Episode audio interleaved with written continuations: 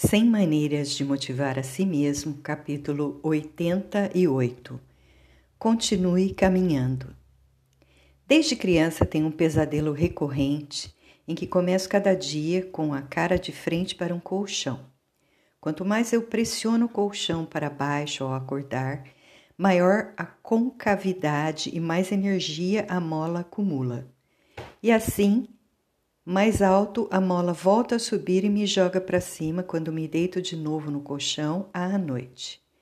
A altura que eu vou nos sonhos sempre depende de quanto pressionei o colchão para baixo ao acordar, das impressões que deixei, da diferença que fiz.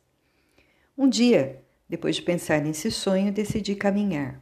Concluí que era a forma que meu subconsciente escolhera para me dizer algo vital algo sobre a diferença que fazia eu me exercitar caminhando.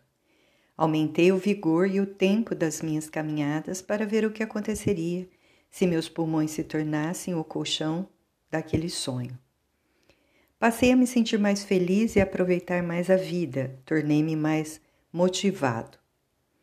Quando os gregos disseram que o segredo de uma vida feliz era a mente sã num corpo são, eles apontavam para uma verdadeira, para uma verdade poderosa. Tento me esquivar dessa verdade várias vezes por semana.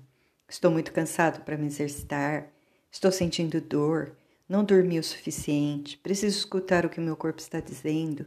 Estaria deixando de passar um tempo precioso com meus filhos e sendo egoísta se eu saísse para minha longa caminhada. Mas a melhor alternativa é sempre sair para caminhar.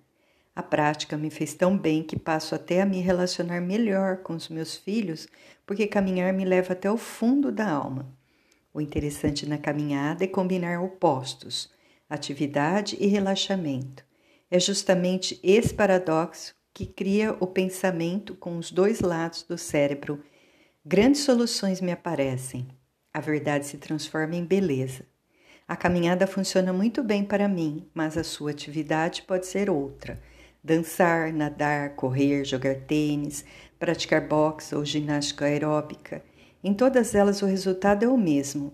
São uma forma de movimentar o corpo e, ao mesmo tempo, oxigenar o espírito.